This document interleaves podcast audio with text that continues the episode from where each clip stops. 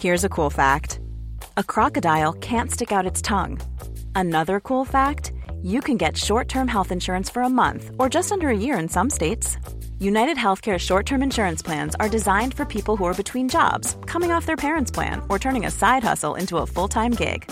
Underwritten by Golden Rule Insurance Company, they offer flexible, budget friendly coverage with access to a nationwide network of doctors and hospitals. Get more cool facts about United Healthcare short term plans at uh1.com.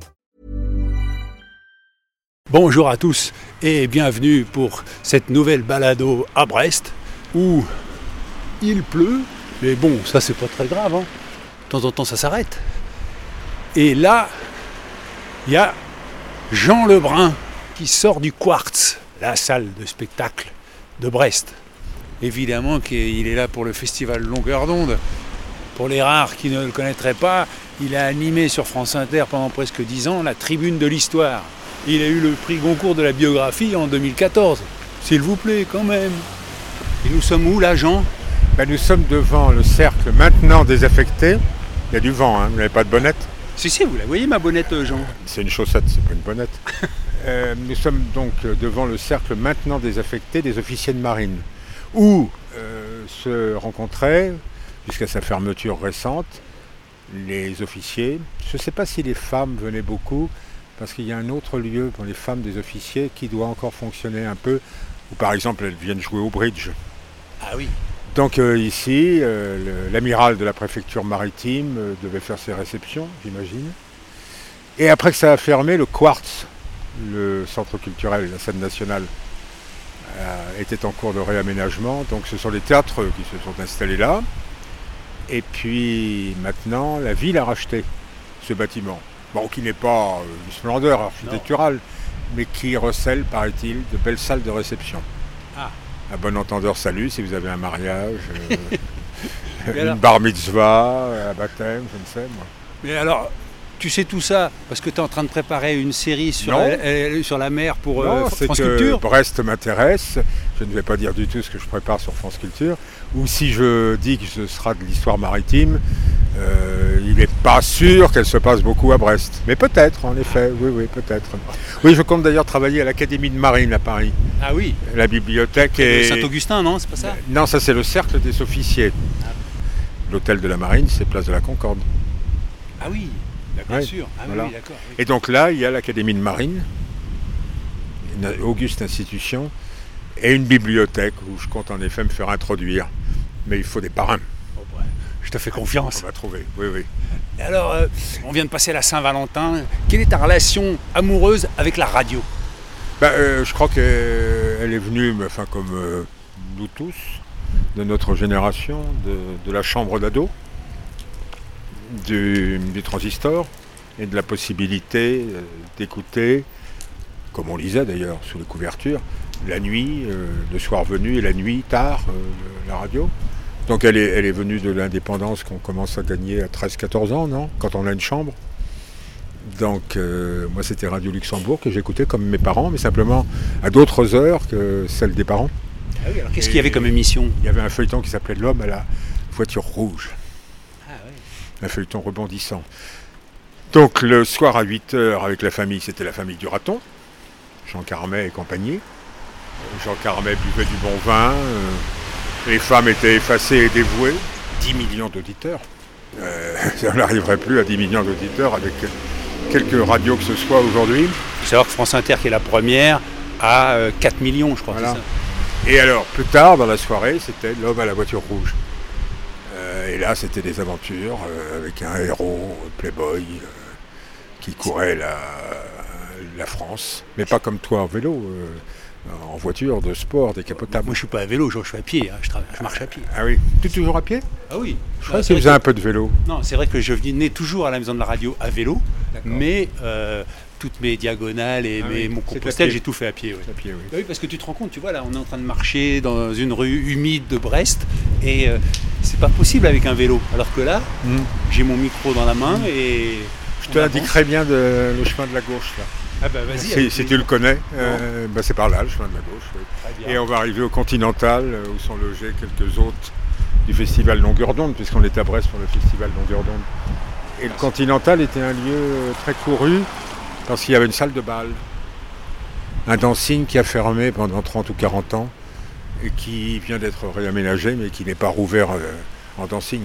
C'est un bar euh, relativement chic, avec des, tabourets hauts, parce que maintenant on mange toujours sur des tabourets euh, avec les pieds qui flottent.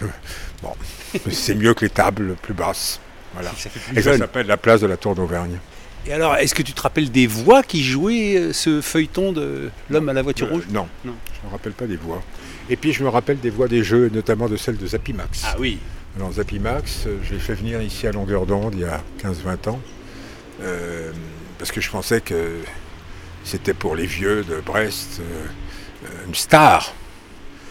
J'avais oublié une chose, c'est que Radio Luxembourg n'était pas capté ici à Brest. et les, émetteurs n'avaient pas suffisamment de, puissance. Et Zapimax, il, il avait été une star d'une certaine manière, mais il, n'existait que par la marque. Eh et donc un jour, Radio Luxembourg est devenu RTL, la famille du raton a été arrêtée en plein vol. Euh, l'épisode suivant n'a pas eu lieu. Qui tout double a disparu. Zapimax est tombé aux oubliettes et il est devenu un petit cachetonnier euh, très gentil, euh, avec toujours un nœud papillon, sa petite moustache, le, même accent, un chapeau. mais il jouait des, classiques dans des salles paroissiales aux quatre coins de la province. Et je me souviens de lui, euh, on l'a conduit à son hôtel, un petit hôtel miteux euh, près du port. Il avait son sac en plastique. Mais il était toujours sympathique, joyeux, chaleureux. mais il, avait perdu de vedettariat. Il n'y avait pas de vedette à la radio dans, cette époque, même à cette époque, même si on croyait que c'était des vedettes, elles pouvaient le briser net par la transformation de la radio ou le renvoi. Mais Zapimax, il n'a pas animé un jeu sur RMC, le million Oui, hein oui, oui, je crois qu'il a rebondi parfois. oui, je l'ai entendu dans il a rebondi euh, parfois. Comment t'es rentré à Radio France euh?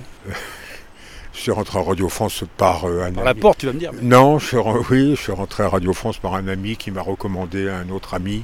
Et donc, euh, j'ai collaboré occasionnellement euh, aux, premières matinales, ça s'appelait matinale d'ailleurs tout court. Les, émissions du matin n'ont pas toujours des titres géniaux. Hein. c'est pas. le 5-7. oui, c'est ça. voilà, c'est pas. C'est pas des émissions très, des titres très rigolos comme on en trouve dans, dans d'autres horaires. Et puis donc j'ai, connu là Laurence Bloch et Laura Adler qui faisaient leur début. Ah oui. Laurence Bloch portait des pulls en mohair, euh, presque tricotés à la main.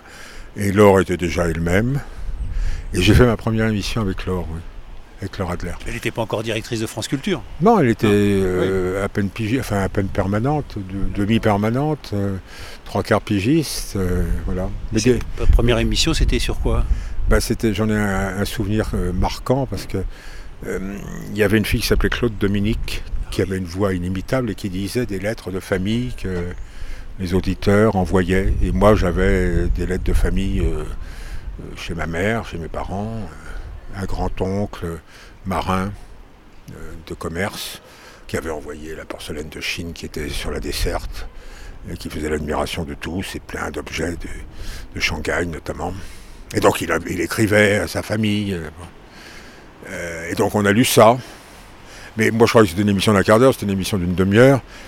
Et puis Laure se faisait insistante, euh, posait des questions sur la vie privée de ce monsieur.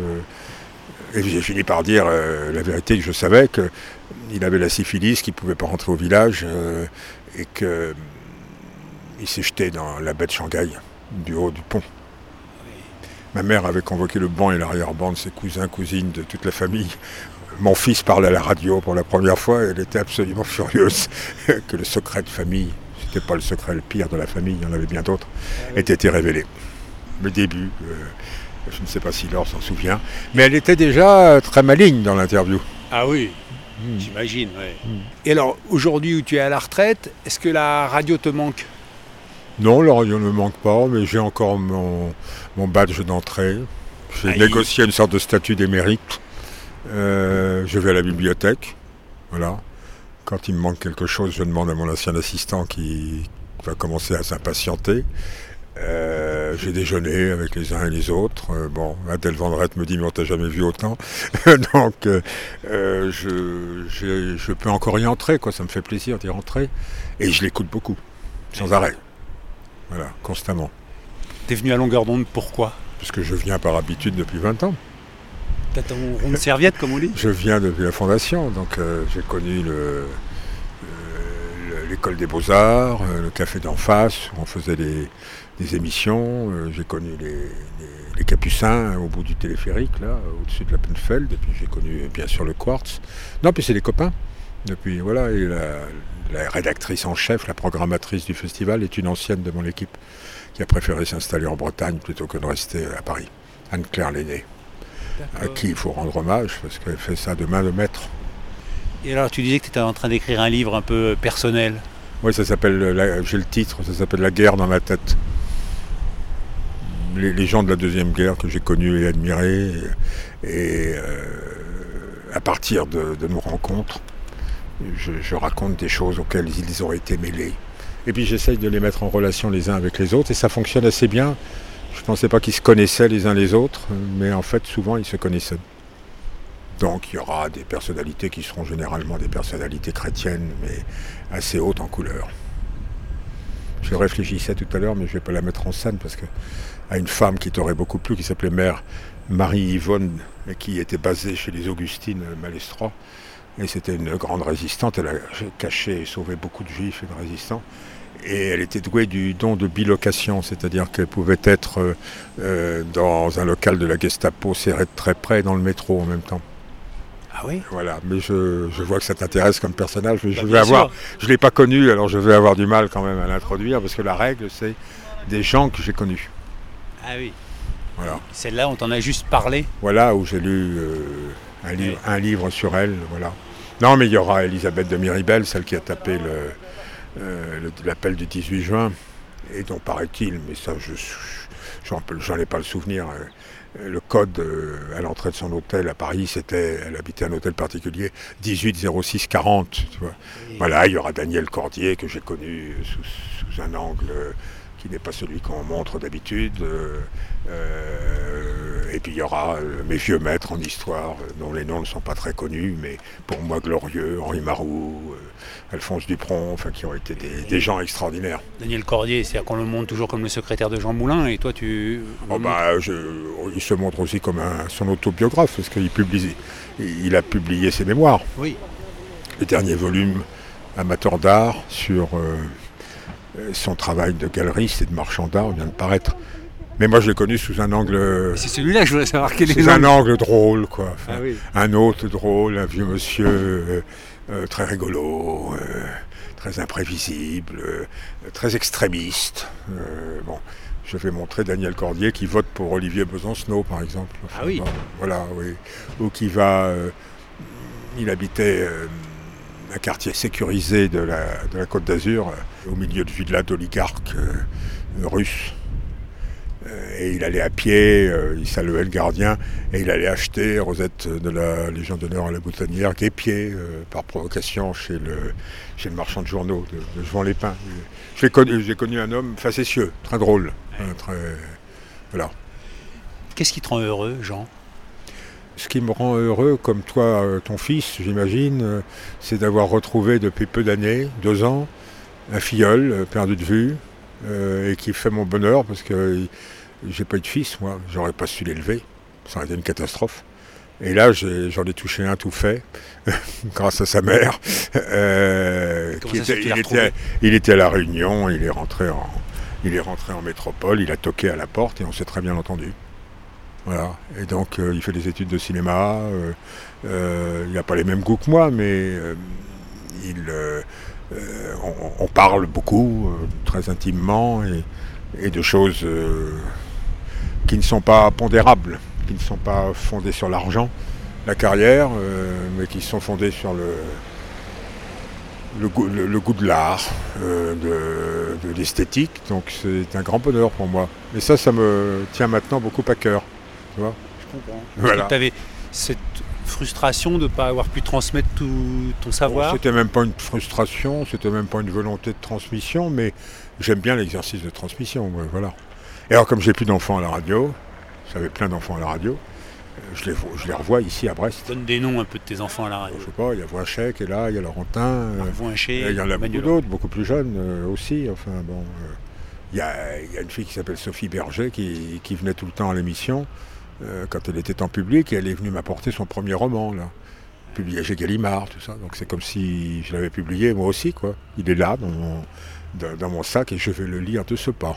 Je cherche la page où, euh, paraît-il, apparaît le fantôme de Lebrun. Ah Alors le livre s'appelle Bande brume.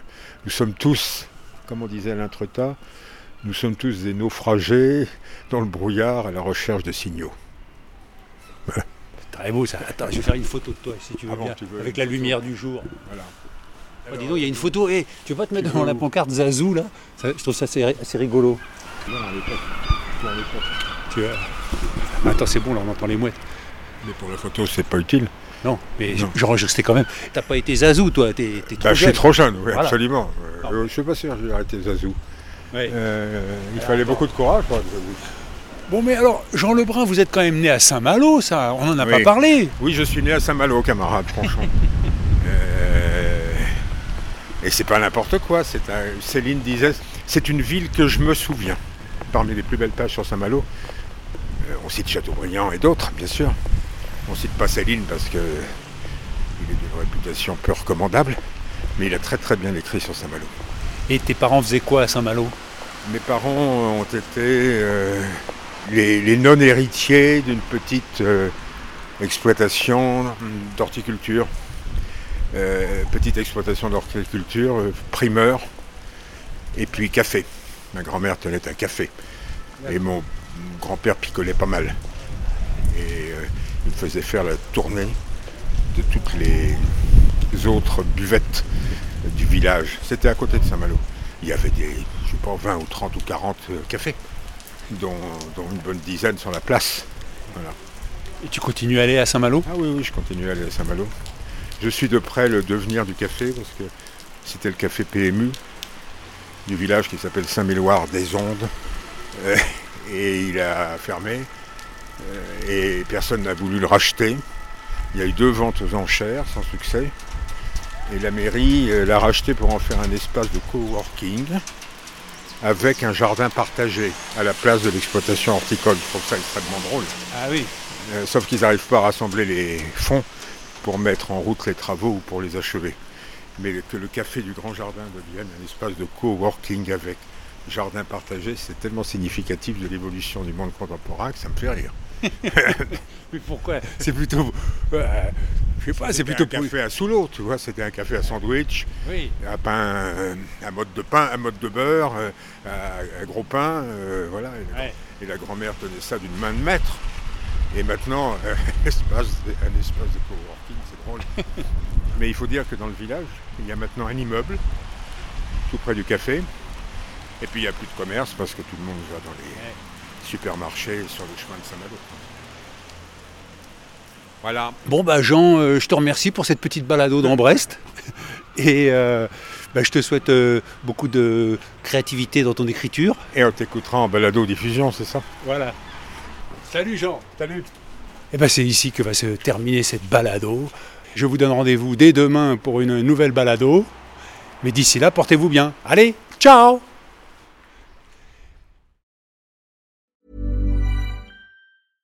Small details are big surfaces. Tight corners are odd shapes. Flat, rounded, textured, or tall. Whatever your next project, there's a spray paint pattern that's just right. Because Rust new Custom Spray 5 in 1 gives you control with five different spray patterns. So you can tackle nooks, crannies, edges, and curves without worrying about drips, runs, uneven coverage, or anything else. Custom Spray 5 in 1. Only from Rust